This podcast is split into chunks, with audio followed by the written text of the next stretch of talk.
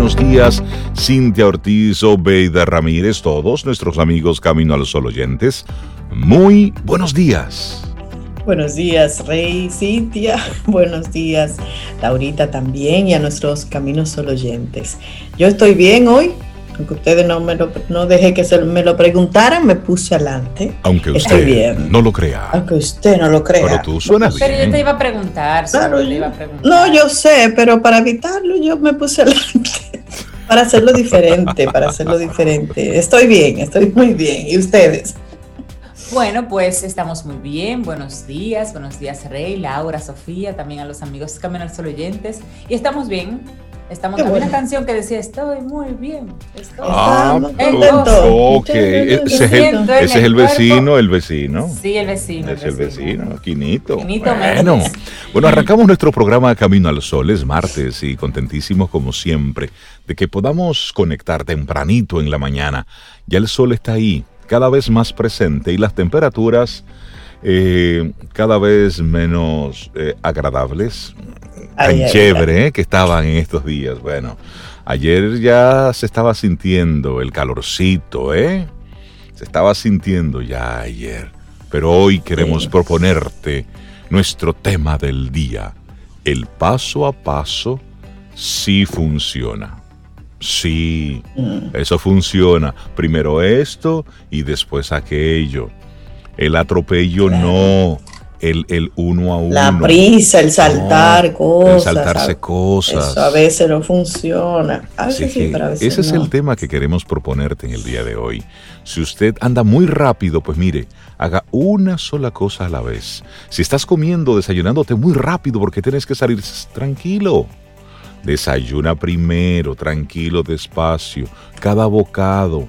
Luego el café, luego el jugo, luego vitamina C, el zinc, todo eso, porque hay que mantener el sistema inmune fuerte. Fuerte. Entonces Así luego es. usted va, sube, pues va, se cepilla ¿eh? y sale a la calle ¿eh? con los dientes limpios de nuevo del desayuno. Entonces va para la calle tranquilo y vas tomando así poco a poco, pero si tú arrancas el día atropellado, te cambias rápido, te desayunas rápido, te montas rápido en el vehículo, así mismo tú vas en el transporte atropellando a Mm. todo el mundo, llegas a la oficina, no saludas a nadie. No, no, no, tranquilo que de esta no vamos a salir vivos ninguno. Así que, al pasito, paso a paso, es lo que te queremos proponer hoy. Y uno no se da cuenta, Rey, pero se atropella a uno mismo también Por con esa supuesto. prisa. No cree que a los demás y a veces ni siquiera se da cuenta, pero a los demás y a uno mismo. Pero siempre hay una actitud camino al sol, Cintia, en el día. ¿Cuál será? Evita presionarte. Evita Ujú. presionarte o que te presionen y hazlo a tu ritmo, ese paso a paso a tu ritmo.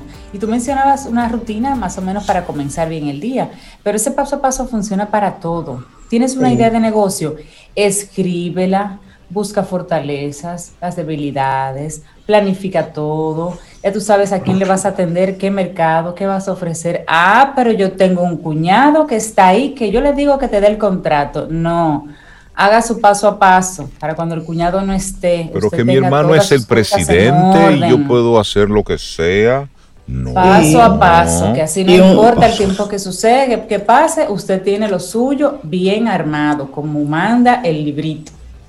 Sí, así es. De Arrancamos eso, de nuestro- eso va la vida. Y, y ahí vamos. Entonces, así arrancamos nuestro programa Camino al Sol, con esa propuesta de el paso a paso sí funciona y nuestra actitud evita presionarte o que te presionen. Y entonces, haz las cosas a tu ritmo, recordando siempre de hacer lo correcto porque es, Porque es lo, correcto. correcto. Aunque no te Esto es estén mirando. que vamos a hacer Aunque aquí. no te estén mirando, así es. Así Miren, y mismo. hoy, hoy se celebra el Día Internacional de Internet Seguro, el Safer Internet Day. Se celebra el segundo martes de febrero. Se promueven todas las medidas y acciones para mejorar la seguridad en la web, impedir ataques a nuestras cuentas, disminuir el spam, los fraudes, todo eso. Así es que hoy soy un buen día para cambiar las claves. Eh, Por favor, no le ponga uno, dos, tres, Pero cuatro. ahora es que me la estoy aprendiendo. Arrancamos nuestro programa Camino al Sol. Buenos días, bienvenidos, te recuerdo, caminoalsol.do, por ahí estamos en la web y siempre a través de estación 97.7 FM. Iniciamos Camino, al Sol.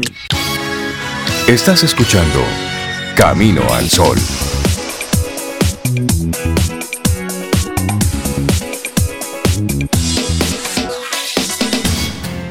En Camino al Sol, la reflexión del día.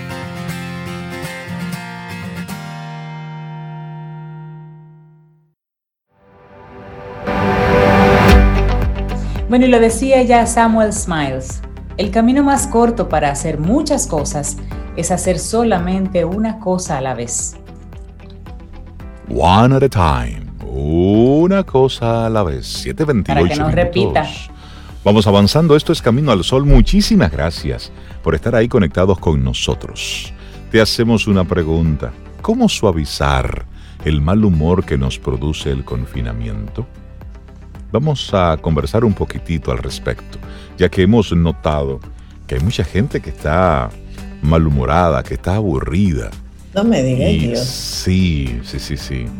Y principalmente, ¿tú sabes quiénes tienen mucho estrés? La policía, la policía nacional, los patrulleros que están en la calle, están cansados, aburridos, Bueno, hartos y están atropellando a todos los ciudadanos que ellos entienden que pueden atropellar. Entonces, esto va directamente para los policías. Ayer veía un, un video de un maltrato a un médico llegando a su casa.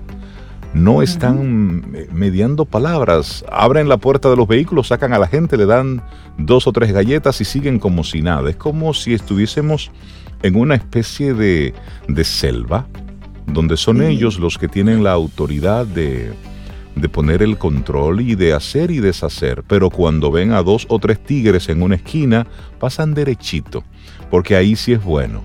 Es decir, es, es más fácil tú coger a un médico que está llegando a su casa, eh, que va solo en su vehículo, es más fácil tú desmontarlo de su vehículo y darle unos cuantos estrellones en la calle. Pero cuando tú ves a dos o tres tigres en la calle, eh, ahí sí no. Ahí sí tú no te pones guapito ni te envalentonas, sino que doblas a la izquierda. Lo deja pasar. Ahí lo dejas pasar. ¿Mm? Así sí es bueno, ¿eh? Bueno, vamos a compartirte nuestra reflexión en este día. Algunos consejos para vencer el estrés que nos provoca el llevar aislados en casa mucho tiempo a causa de la pandemia. Bueno, y una de las consecuencias de la pandemia es el aislamiento al que tenemos que someternos. En la mayoría de países se adoptan medidas de confinamiento para evitar el contagio y lo que parecía que iba a durar unas semanas, señores, va a cumplir un año. Es algo que produce estrés inevitablemente. Ante la nueva situación ha aparecido el miedo que produce la enfermedad causada por el coronavirus y también la incertidumbre en todos los aspectos de la vida, familiar, laboral principalmente. A eso se añade un mal humor generalizado por tener que permanecer encerrados en casa tanto tiempo. Karen Kwon, psicóloga y coach profesional, declaró recientemente a una revista internacional que se llama Women and Home, por si quieren conocerla, que es normal sentirse estresado algunos días por confinamiento, pero no es normal sentirse así durante un periodo prolongado de tiempo. Los estallidos de estrés a corto plazo en realidad pueden ayudar a la productividad y estimular la acción. Sin embargo, cuando algo está agitando a uno durante un largo periodo de tiempo, dará lugar entonces a estrés crónico, a ansiedad y a depresión, si es que aún no se han desencadena- des- desencadenado, que parece que es lo que está sucediendo ahora. Sí, así es. Pero una pregunta importante entonces. ¿Qué puede hacer? ¿Qué puedes hacer para rebajar el mal humor y ese estrés que te produce el confinamiento en casa? Bueno, hay varias opciones. Aquí va la primera. Cuídate con más mimo que hasta ahora. No te abandones, aunque no tengas vida social como antes. Presta atención a la comodidad de la almohada para que duermas bien o a la calidad de la infusión que tomas, sea un té en la noche, un cafecito no. Y la segunda la voy a compartir también. Vive un horario. Respeta las horas de sueño y no te quedes enganchado a la pantalla del computador, la tableta o el móvil. Así evitarás el mal humor de una noche mal dormida. Bueno, te comparto otras más. Dedica tiempo a la, a la introspección, a la oración, a la lectura espiritual. Te ayudará a enfocar tu vida, sobre todo en circunstancias difíciles, a rectificar, a encontrar otro horizonte. Eso es bueno. También acepta la limitación de espacio. Saca partido a las dimensiones de tu casa. Guarda en los armarios lo que pueda hacer que tu salón sea un poco más amplio ahora que estás más tiempo en casa. Cuando te levantes en la mañana, es importante que, que hagas la cama, que, ¿eh? que usted arregle su cama. Eso es importante. Que dejes la habitación lista. De este modo será un espacio transitable y el orden te dará paz, te va a dar serenidad. San Agustín decía, guarda el orden y el orden te guardará. Qué buena esa frase. Sí, sí, sí, sí. Me encanta que me encanta. Bueno, otras opciones, otras sugerencias. Controla los gastos en compras por Internet. La ansiedad hace que nos precipitemos en la toma de decisiones y esto puede jugarnos malas pasadas con las compras compulsivas. Evita entrar esas apps de ventas de ropa, de accesorios, esas tiendas de Instagram. No estamos criticándolas, simplemente que controles. Y si lo haces antes, piensa qué estás buscando, qué estás necesitando y cuál es el máximo de dinero que estás dispuesto o que puedes darte el lujo de gastar. Así es. Y bueno, y también hazte sensible a la situación de los demás. Si te preguntas cómo suavizar el mal humor que nos produce el confinamiento, salir de uno mismo es una receta estupenda para rebajar el estrés. Se llama generosidad y empatía. Llama, llama a los familiares, llama a tus amigos, interésate por lo que les ocurre y pregunta cómo se sienten. También ellos estarán seguramente preocupados por la pandemia. Investiga qué puedes hacer por ellos, aunque estés a muchos kilómetros de distancia. Así es. Y bueno, y si la angustia va en aumento, busca ayuda profesional. Y hay mucha que está disponible online. No siempre somos capaces de arreglar las cosas nosotros solos. Si notas que comienzas a estar deprimido o deprimida, o que tu mal humor va en aumento y está afectando tu vida personal y familiar, no dudes en buscar ayuda de un profesional. Si estás demasiado irritable, si estás demasiado irritada y todo en, todos en casa notan que estás en modo, en modo de desesperación, busca ayuda. Óyeme, no tienes por qué cargar solo, sola con todo esto. Y, mira, Rey, a propósito, recuerdo que cuando estaba, eh, estábamos casi en confinamiento total, varias universidades, recuerdo que la UAS, INTEC, no sé cuáles más, lanzaron eh, programas de ayuda gratuitas online. Y eso seguramente está todavía disponible. Y el gremio que, reúne a los psicólogos. Los psicólogos, correcto, también. O sea que hay opciones gratuitas incluso para buscar esa ayuda. Así es. Bueno, y transforma tus sentimientos negativos en positivos. Es algo que puedes hacer por tu cuenta, con ciertos recursos. Si no puedes pagar un profesional, comienza por ahí.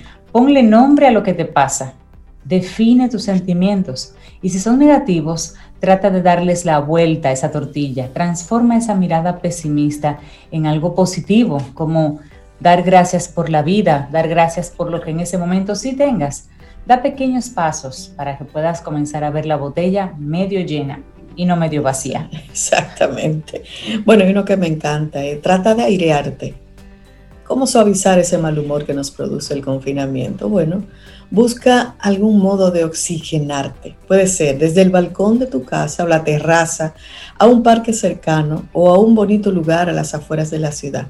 Depende de lo que esté permitido en tu país. En este momento, acá nosotros en República Dominicana ya abrieron los parques. Busca dónde entrar en contacto con la naturaleza. Eso es inspirador y además relajante.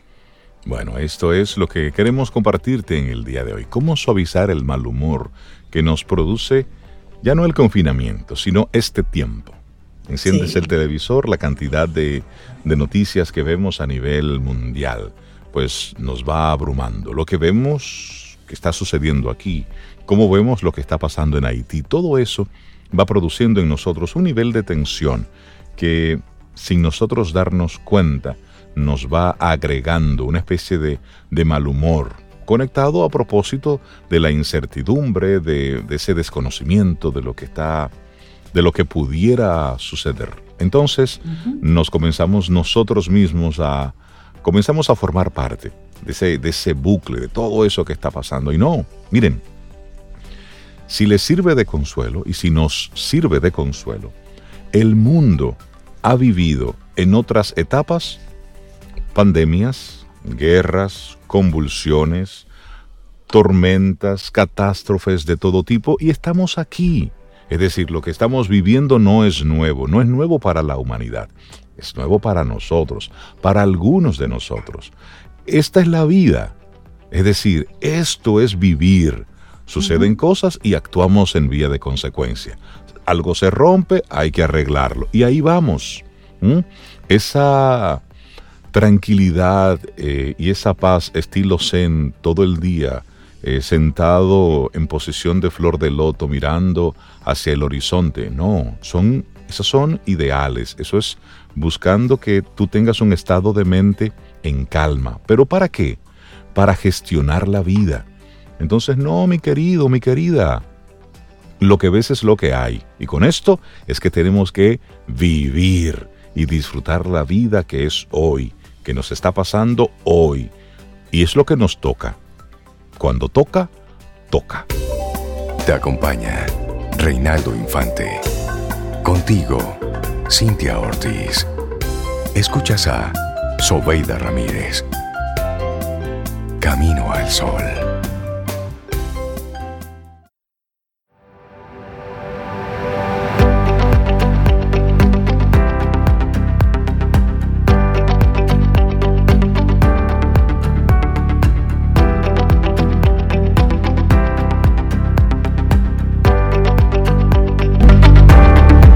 Ser genuinamente productivos, debemos tomar el control de nuestra atención. Una frase que también queremos dejarte como parte de nuestro tema del día de hoy, el paso a paso sí funciona. Contentísimos de recibir en su casa a la doctora Maritza Arbaje. Doctora, buenos días, ¿cómo está? Hola mis amores, yo estoy feliz porque desde el año pasado no estaba con ustedes en físico internet, tú sabes. Siempre la vibración funcionando. Porque hay que tratarse para ser feliz. Así es, qué bueno verla, doctora. Un gusto verla, doctora. Qué bueno que Mis amores, mis amores, aquí estamos. Y, hoy traigo eh, una reflexión más que todo. Y eh, el tema le puse es qué como y cómo pienso. Porque definitivamente eh, se está poniendo de moda lo que nosotros a través de este programa eh, hemos venido hablando durante los últimos años. Y es la integración. Cuando yo era pequeña, voy a comentar algo muy lindo. iba el médico a mi casa y a mí me encantaba cuando él llegaba con su maletín, su bata y todo. Y él hacía de todo. Eh, si era pediatra, si era ginecólogo, hacía medicina general o integrativa. Porque somos seres integrales, no nos podemos desintegrar. Esto no quiere decir que yo no estoy, eh, que yo estoy en desacuerdo con las medicinas especializadas. Pero ¿qué pasa? Que mientras sigamos desintegrando el ser humano, nos vamos a seguir deteriorando. Y una de las cosas que me gusta de este programa, que yo soy una célula de ella, es porque es integral, habla cosas positivas, los comentarios, aunque sean negativos, son proactivos. Entonces, esto es algo que tenemos que tomar en cuenta de manera consciente sobre, porque hablamos mucho de la felicidad, hablamos de estar fitness, hablamos de muchas cosas positivas, pero realmente escuchamos lo que decimos. Real y efectivamente vivimos lo que estamos diciendo. Y quiero hablar de las tres nutriciones que son importantes, que son la nutrición emocional. Cuando yo estoy desnutrido emocionalmente, solo estoy dándole alimentación negativa a mi mente.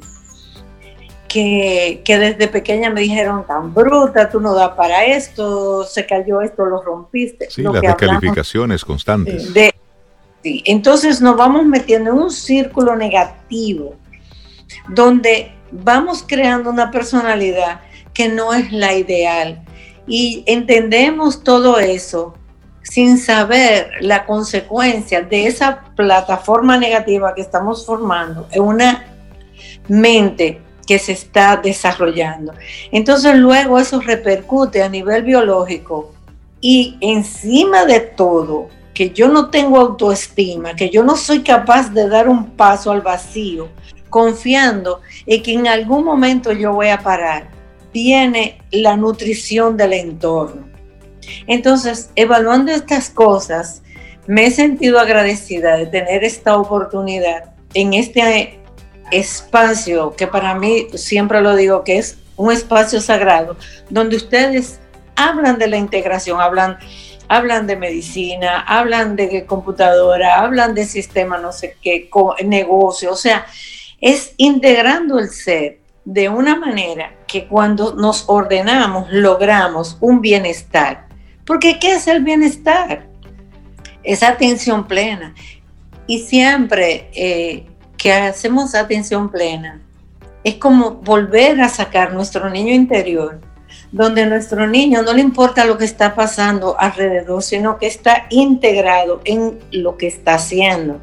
Entonces, cuando nosotros logramos eso, retomamos conscientemente, que es una de mis propuestas hoy, no es ser feliz por ayudar a los demás como nos enseñaron, porque yo tengo, y cuando yo digo yo tengo, es cualquier persona que escucha, es decir que yo debo estar en bienestar para poder contribuir al, al entorno más cercano.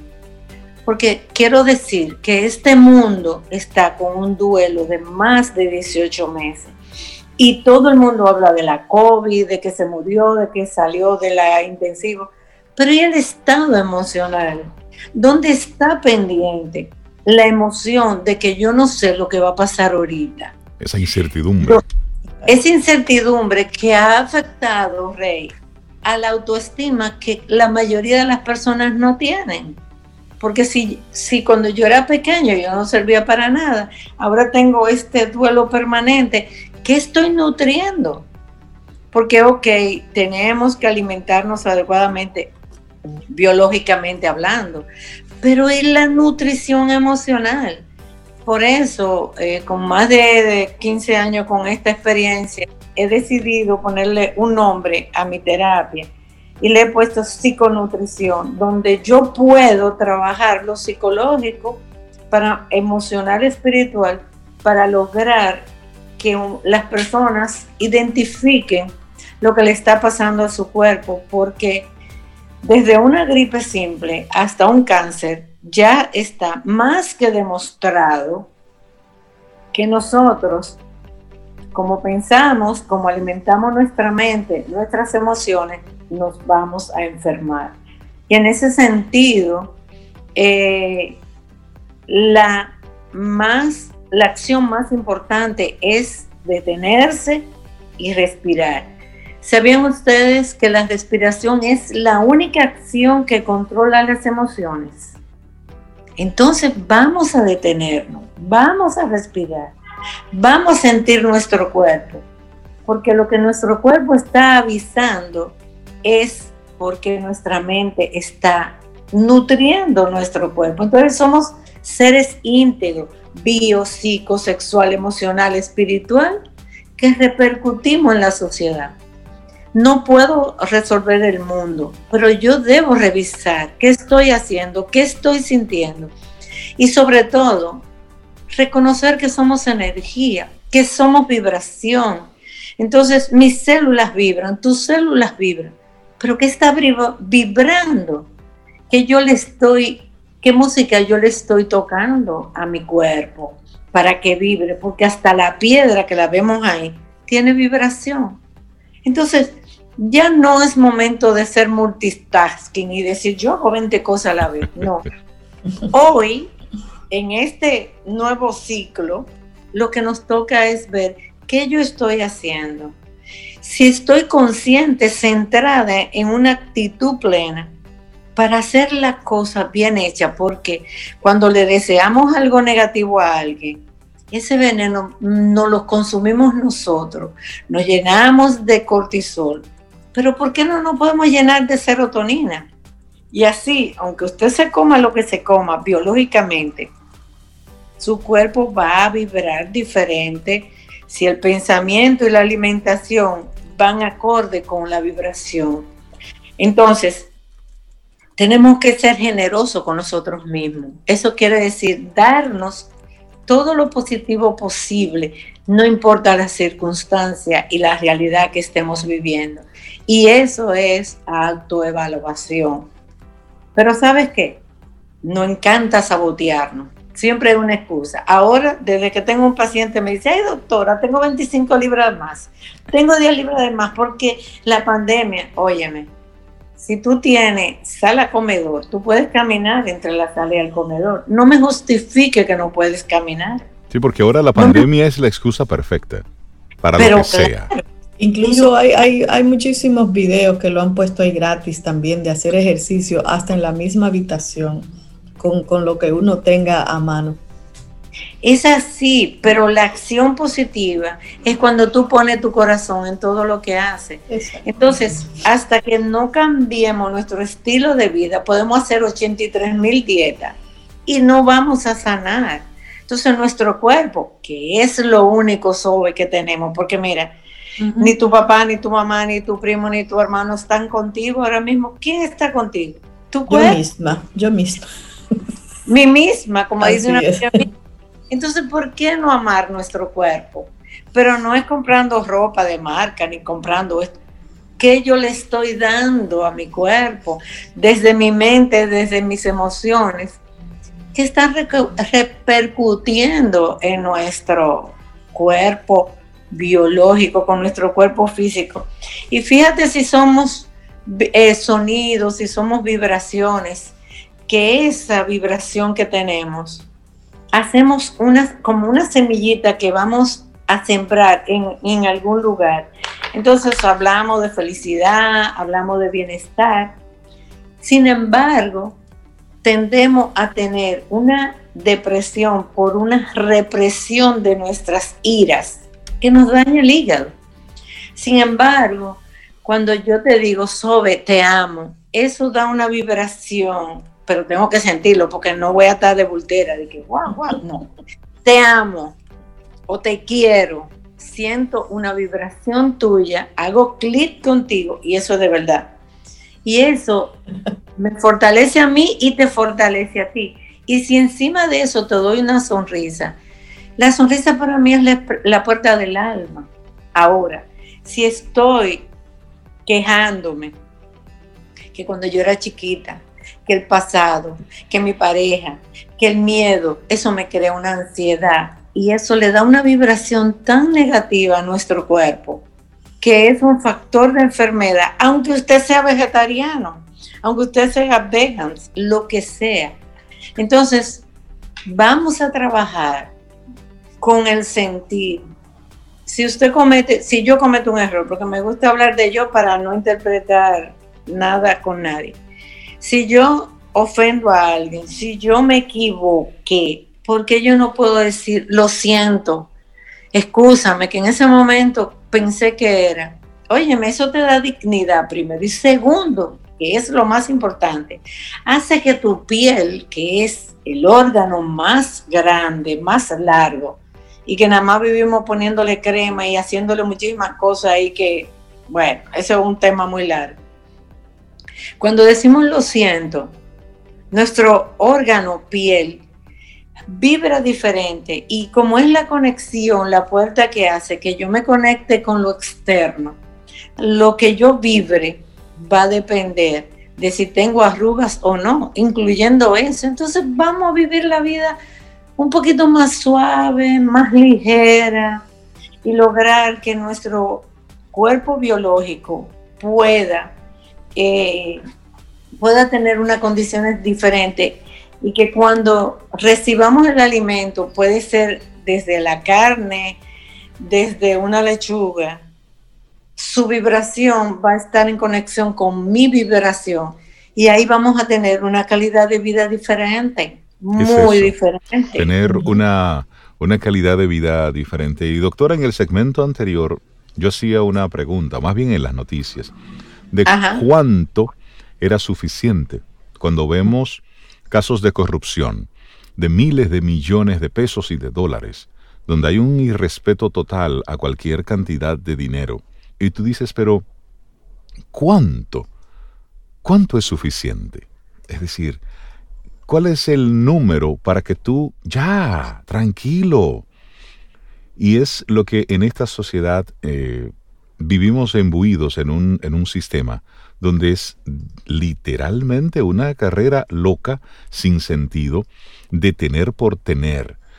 No importa que no lo vaya a consumir, no importa que yo eso no lo vaya a tomar, es que cuando me paro en la mesa, tirar todo lo que pueda en el plato, independientemente de que me lo vaya a comer o no.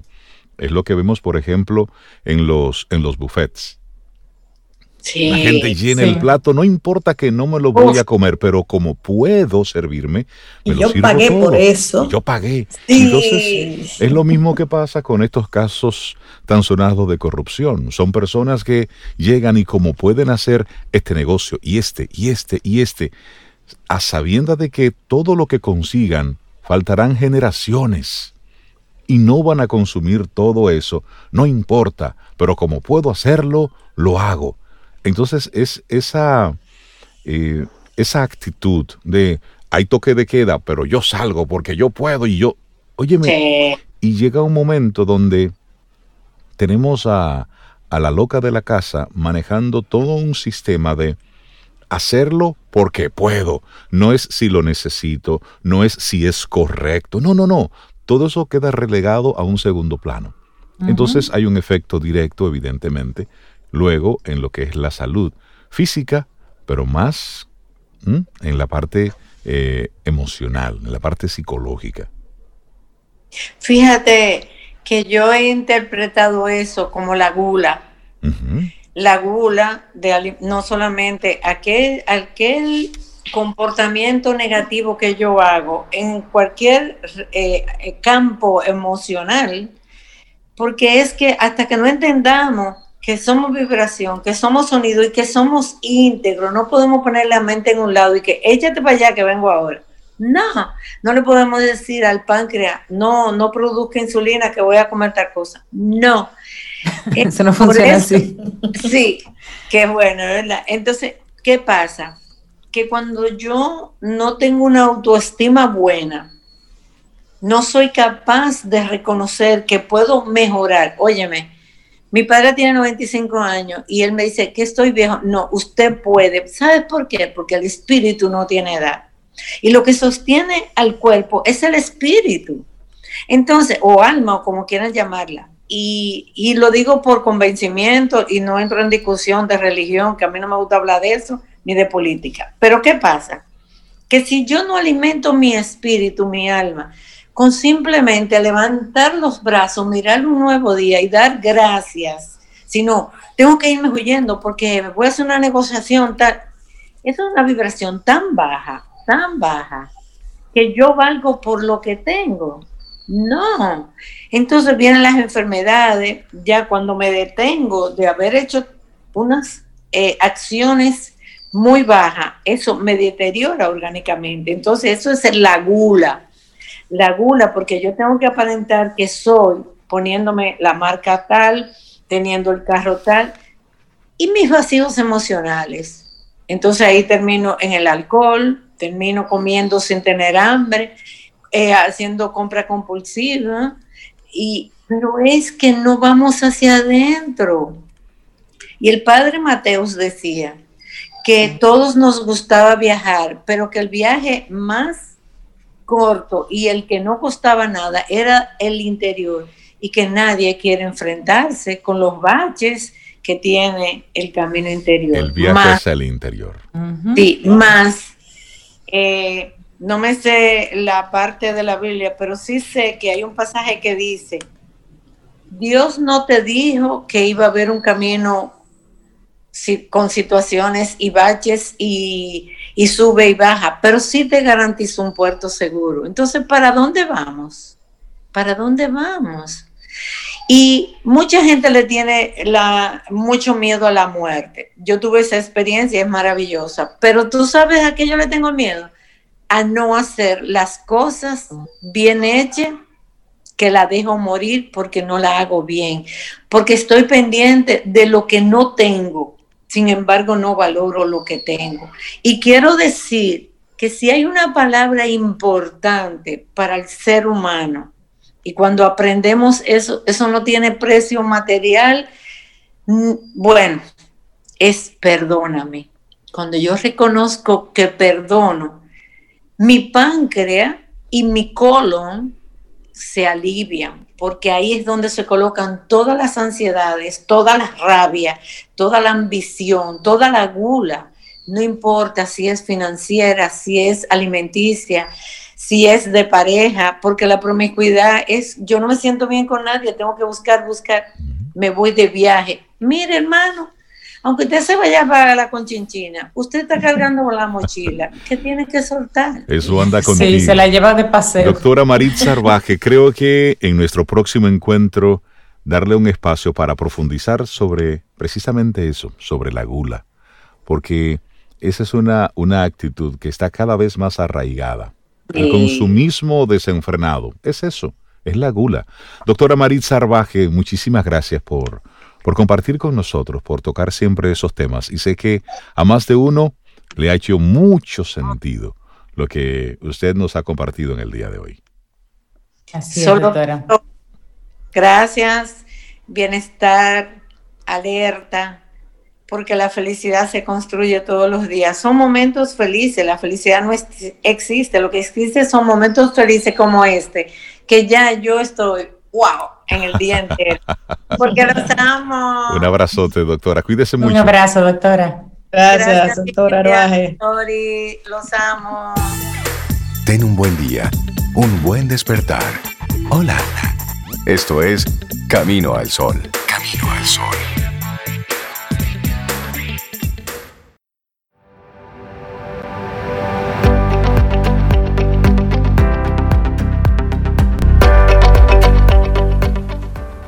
Nuestra siguiente frase viene de Carl Sandburg y anótala que la voy a leer con mucha calma para que te quede esa idea. El tiempo es la divisa de tu vida. Es la única divisa que tienes y solo tú puedes determinar cómo será gastada. Sé cuidadoso. No permitas que otras personas la gasten por ti. No permitas que otros... El tiempo, Rey, la divisa de la vida. Ah, eso es así. Eso es así. Yo gasto de 7 a 9 una, esa divisa que me toca con ustedes. Muy feliz. muy bien aprovechada. Yo la invierto. es la palabra correcta. esa es la respuesta correcta. son las 8.12 minutos y le damos los buenos días, la bienvenida a una persona que, de esas que hace rico el que nosotros estemos aquí en Camino al Sol. Carlos Yunen, el ingeniero Carlos Yunen nos acompaña del Centro Gerencial Meta. Buenos días, Carlos, ¿cómo estás? Muy buen día, muchísimas gracias. Bien, ¿y ustedes? ¿Qué tal? Un gusto estar con ustedes. Igual para nosotros, Igual, Carlos. Buen día. Gracias, gracias. Eh, siendo las 8 y la divisa está en 8 y 3. es verdad que sí. Sí, sí, esa cita, Cintia. Carlos, y, el mundo eh, corporativo ha tenido unos unos eh, embates interesantes en estos, en estos tiempos. Y ayer veía una, una, entrevista así rápido hablando sobre, sobre los dineros, sobre los millones, sobre cómo los principales ricos del mundo estaban concentrados en Estados Unidos, cómo Jeff Bezos le está dando un giro a lo que ha sido eh, Amazon y a lo que va a continuar siendo. Eh, para ti como consultor, y esto es una preguntita antes del tema que, que vas a compartirnos en el día de hoy. Para ti como consultor, imagino que este es un tiempo sumamente interesante de estudio, de cómo estás viendo lo que está pasando, ¿cierto?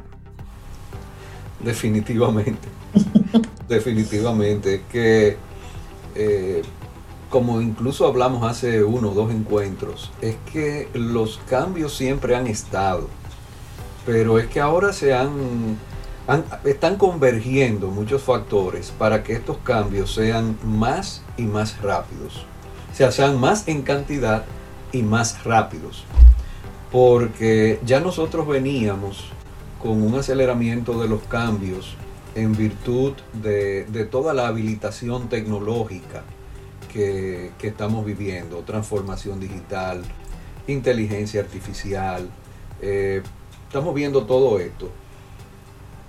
Al mismo tiempo, todo, todo lo que este movimiento estaba gestando estaba convergiendo no solamente en industrias que podían ser intensivas en tecnología, sino también en industrias eh, más, eh, más cerca de, lo mecánico y de lo humano, fábricas, instituciones de servicio, pero también con todo lo que ha sucedido a raíz de la pandemia, ambos tipos de industrias se han acelerado en términos de transformación.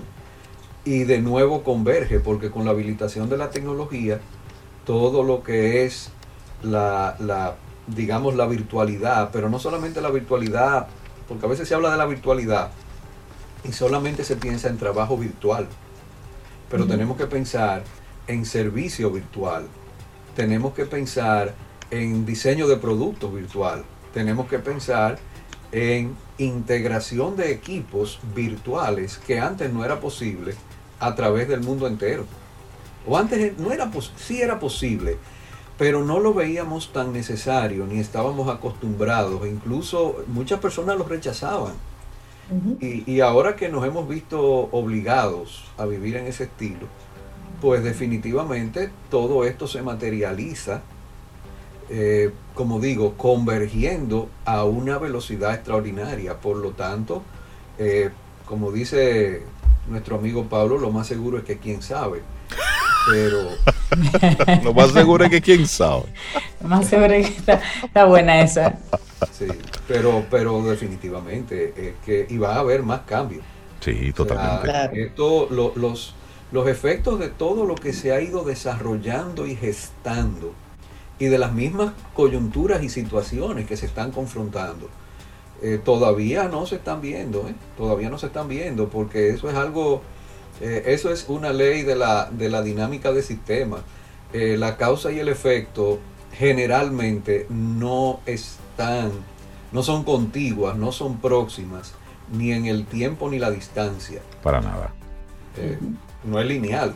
No es lineal. Y solamente hay que ver cómo, por ejemplo, las ganancias de Amazon, solamente en el servicio que ellos tienen en la nube, es decir, de servidores y todo eso, les ha generado beneficios sobre los 50 mil millones de dólares.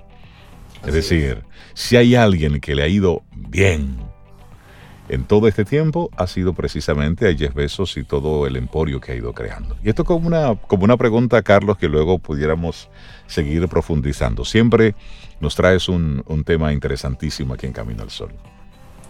Gracias, gracias. Y, hoy hablemos un poco de la cultura organizacional.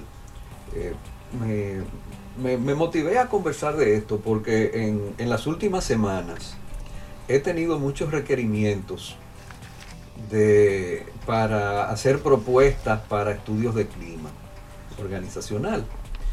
Y, definitivamente eh, la razón es evidente. Con las situaciones actuales, el clima organizacional se está viendo afectado en todo tipo de organizaciones, eh, privadas, públicas, sin fines de lucro, eh, clubes deportivos, lo que sea. ¿Por qué? Sencillamente porque, como decíamos antes en la, en la premisa, eh, definitivamente los cambios son muy fuertes. Mucha gente está trabajando de manera virtual, pero también hay mucha presión por conseguir una transformación, muchos tienen una, una presión por sobrevivir en este momento y además ajustarse a una forma de vida por una parte, de trabajo por otra y de hacer negocio por otra, que de repente cambian todas esas dimensiones. Y por supuesto, donde eso se refleja de una manera clara, directa, sumamente impactante, en la gente, en la cohesión, en el equipo, y comienza a crearse esa situación en el clima. O sea, tenemos que recordar, señores, que la gente está sometida a presiones en lo personal y en lo laboral. Y si arriba de eso le ponemos todo, todas las restricciones que tienen, toda la atención de la situación de la pandemia en términos de salud, en términos sociales, esto es exponencial, eh, eh, eh, esa, esa incertidumbre, esa inquietud, ese efecto. Entonces, sí, hay situaciones en el clima, pero lo, primero que quiero decir de manera clara es pensemos más allá del clima. El clima es una resultante. El clima es un efecto.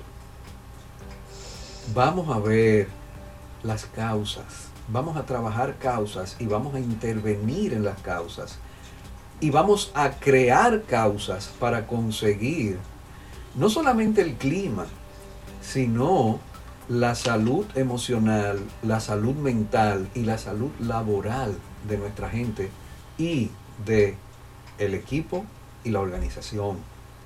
Entonces, uno de los elementos claves para esto es trabajar la cultura organizacional.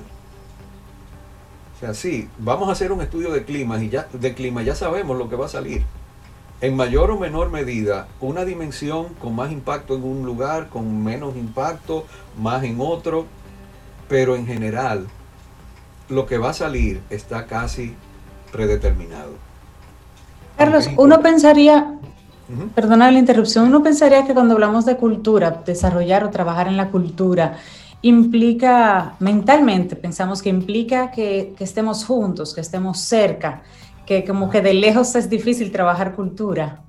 Precisamente, precisamente, y, y por eso es tan importante entender esto. Primero, la cultura tiene que ver con lo que está en el inconsciente colectivo. La cultura generalmente no es lo que se ve.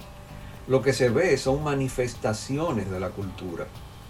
Cuando la gente dice, mira, aquí hay una cultura de tal tipo, aquí en la cultura se siente tal cosa, eh, hay una cultura fuerte orientada a tal cosa, eh, ojo, cuidado, vamos a separar manifestación de la verdadera cultura porque la cultura está en los verdaderos, no los enunciados, los verdaderos valores, creencias, principios, forma de pensar, forma de ver el mundo, forma de interactuar. Hay una cantidad de elementos, pero en el inconsciente colectivo de la organización. Entonces, eh, intervenir en la cultura para comenzar, y es mi, mi, primer, mi primera recomendación es, tiene que ser un acto deliberado y precisamente con los retos de la virtualidad, hoy más que nunca es importante mantener una cultura fuerte. Porque de lo contrario, si se desarticula la cultura que quieres, vas a tener una cultura un poco sumida en una patología de desconexión, de desvinculación y de múltiples direcciones a la vez. En otras palabras, cada quien alando para su lado con la mejor de las intenciones. Entonces, en, este, en esta virtualidad es un reto para todos los líderes. Sí, esto puede ser o debe ser promovido por las áreas relacionadas con la gestión de, de la gente, recursos humanos, talento, como se llame. Pero todos los líderes, a todos los niveles, a todos los niveles, tienen que estar ocupados en un proceso coherente, coherente y creativo de gestión de la cultura. Entonces, diseñar esa cultura que, queremos, pero también diseñar las intervenciones para conseguirlo. O sea, esto no se puede dejar al azar, a lo que venga, a la evolución. No, hay que hacerlo con un programa que esté alineado con la estrategia, con los propósitos, con las necesidades, con las aspiraciones de la organización. Entonces, también esto manda para utilizar las tecnologías para conseguir formas de sentirnos más cerca. Eh, por ejemplo, eh, el tema de, de, las reuniones con las cámaras apagadas. Oye, si vamos a hacer una reunión con las cámaras apagadas, vamos a hacer una llamada telefónica. ¿Cuál es la diferencia? Correcto. Entonces, si vamos a hacer una reunión virtual para vernos, para, para estar cerca, para poder trabajar juntos, vamos a prender la bendita cámara.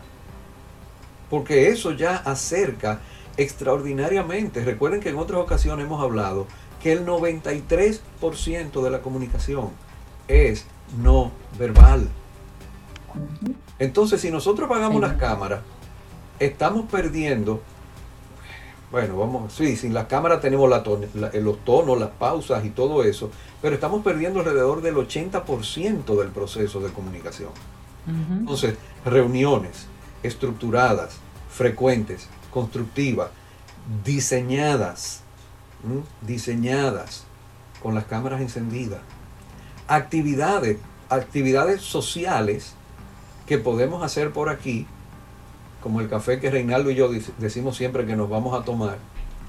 Eso va, Carlos. Vamos a tomar ese cafecito. Esas agendas de ustedes hay que conciliarlas. bueno, pero esas divisas no están buenas, ¿no?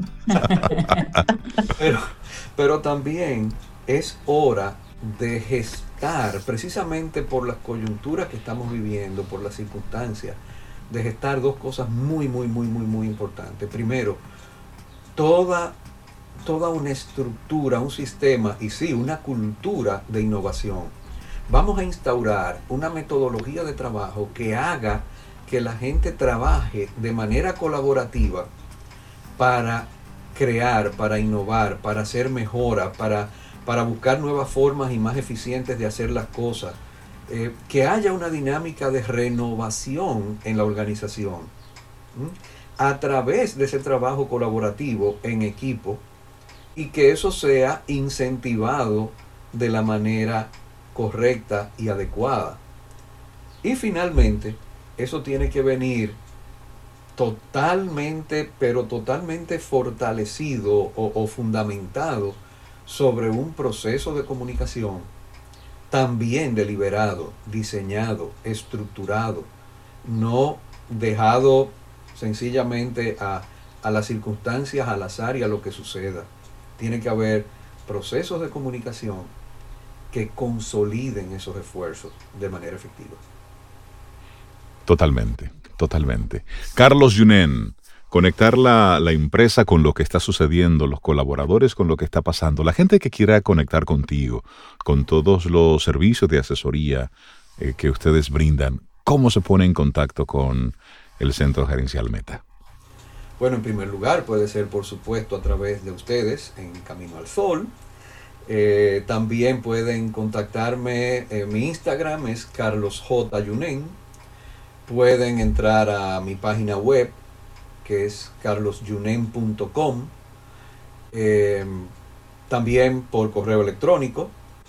facilito mi correo electrónico. arroba carlosyunen.com. Bien fácil. O con el centro gerencial meta a info arroba cgmeta.com. Múltiples vías para conectar contigo y especialmente con este tema del día de hoy, Carlos. Realmente sí se puede y se necesita trabajar el clima laboral, la cultura organizacional, ahora más que nunca. Y qué bueno que Centro Gerencial Meta ofrece ese servicio. De tu mano, manos expertas. Gracias, gracias de todo y de todo el equipo que, que nos apoya en estas iniciativas. Así es. Que tengas un excelente día, Carlos. Abrazo. Un abrazo. gracias, excelente día. El café va. Eso va. Eso va. un abrazote. Te despedimos con música. Gracias, Carlos. Tomémonos un café. Disfrutemos nuestra mañana con Rey, Cintia, Soveida, en camino al sol. Charles Chaplin decía, el tiempo es el mejor autor. Siempre encuentra un final perfecto. Bueno, y nosotros seguimos aquí recibiendo gente chévere en nuestro programa Camino al Sol. Atención a todos los atletas de alto rendimiento y, ¿por qué no?, también a los de alto consumo. Llega nuestro psicólogo deportivo de ES Perfiles, Giovanni Montero. Giova, buenos días, bienvenido a Camino al Sol. ¿Cómo estás?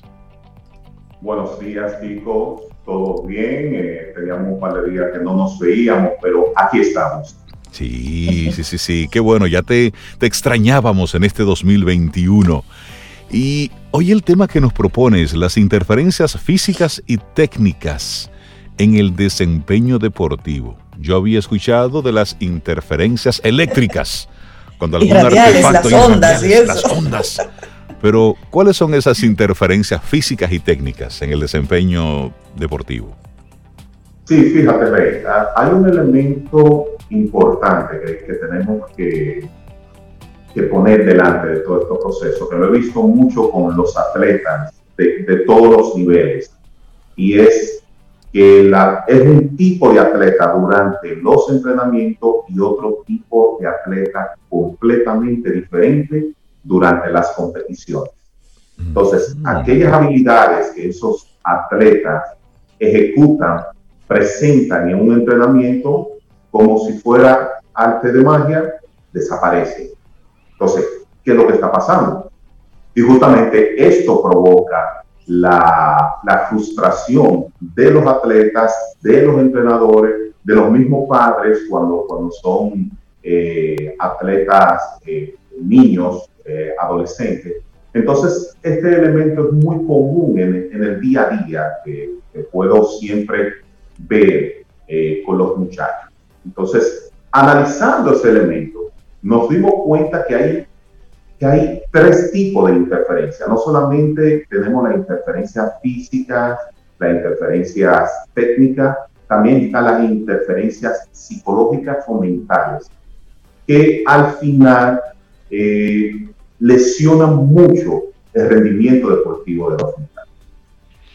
Cuando hablamos de interferencia física, estaríamos hablando de, de que de alguna limitación per se o alguna mecánica de movimiento que cambia, que es una en el entrenamiento y es otra cuando está ya en la, en la ejecución, en la competencia.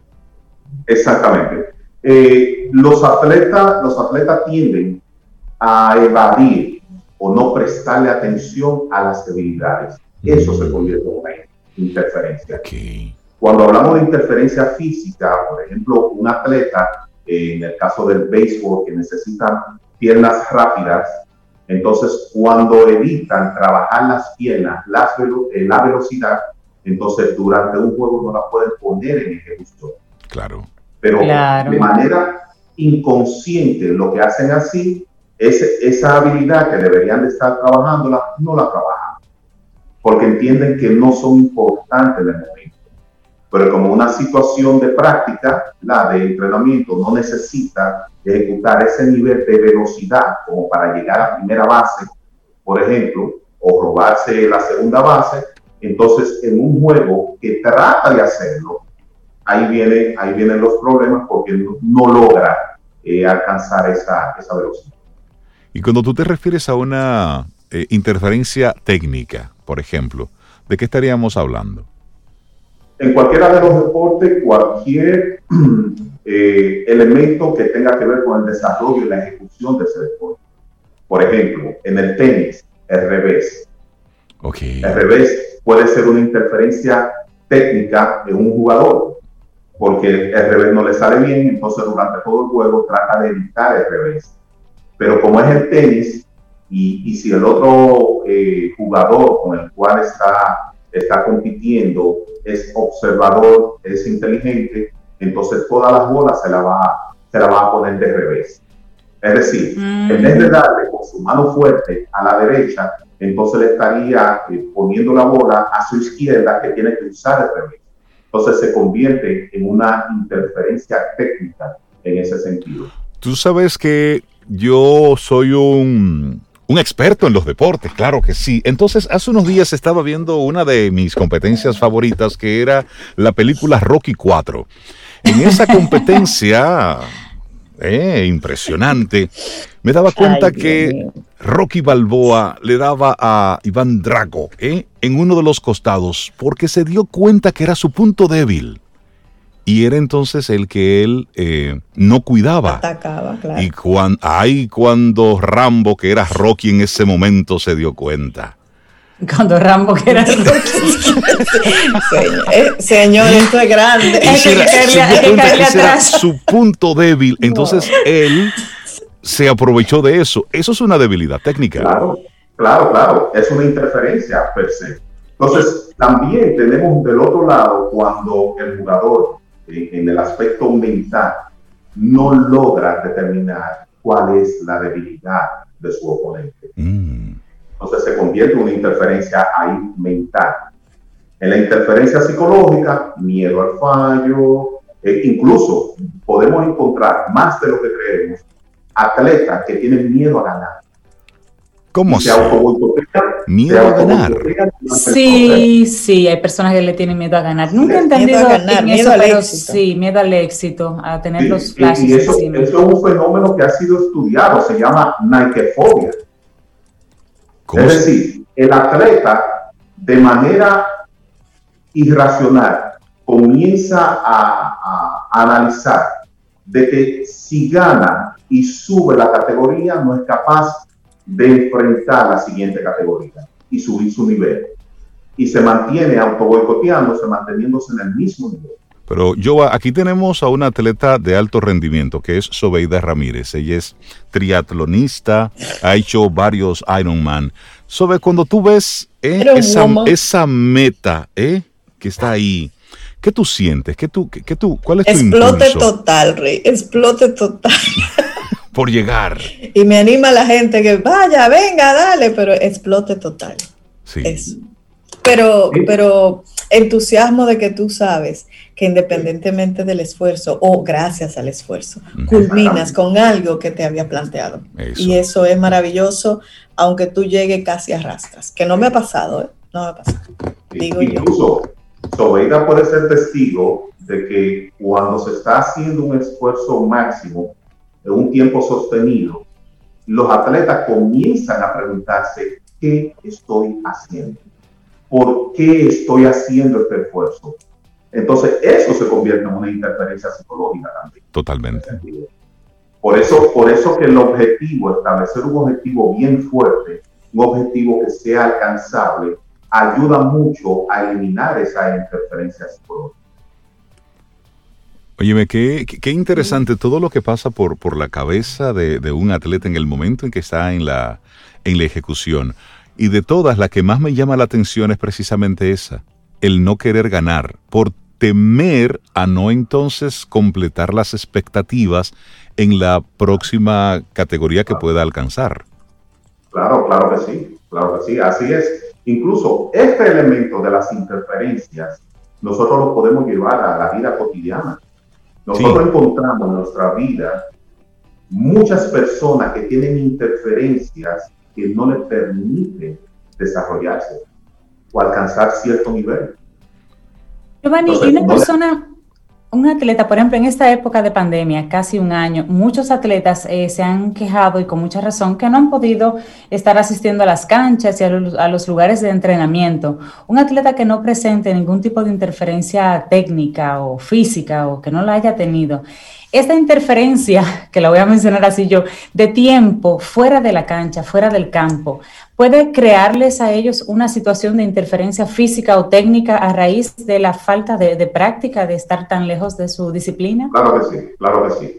Cuando hablamos de atleta de alto rendimiento, estamos hablando de periodos de tiempo, de periodos de entrenamiento prolongado. Y ah, muchas veces en un mismo día entrenar dos veces por un periodo de dos horas, dos horas y media, entonces eso lo convierte en un atleta de alto rendimiento. Debido a la pandemia y esta inactividad de muchos de los, de los, de los deportes a nivel mundial, eso, si el, si el atleta no es consciente de lo que está pasando, se puede convertir en una interferencia física, una interferencia técnica y una interferencia psicológica porque realmente va a sentir que no está preparado y de hecho físicamente no estaría preparado para, para asumir una competencia.